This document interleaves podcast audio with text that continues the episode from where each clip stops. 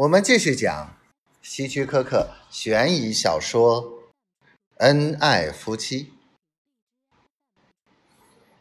是的，玛丽的兴趣在他身上，而不是在商店上。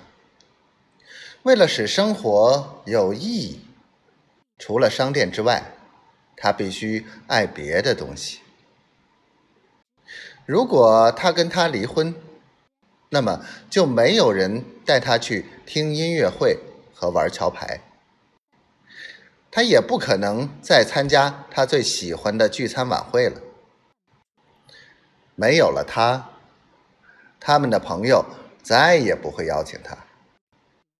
离了婚，玛丽就是孤零零的一个人了，将像那些老处女和寡妇一样，过着悲惨的生活。他不能让玛丽过那样的生活。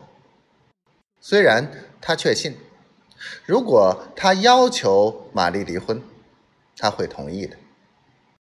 他对她一向百依百顺。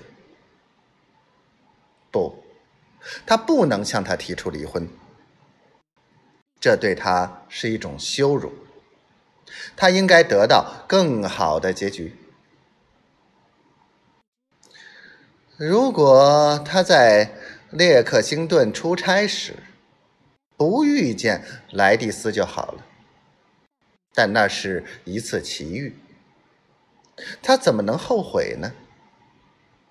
在他认识莱蒂斯之后，才觉得自己充满活力。遇见莱蒂斯后，他觉得就像是盲人重见光明一样。令人惊讶的是，莱蒂斯也深深的爱着他，迫不及待的要和他结婚。他是自由身，没有什么问题。等待，催促，他必须想方设法结果玛丽。安排一次意外事件，应该是不错的，也是不难的。商店就是一个理想的地方，那里非常拥挤。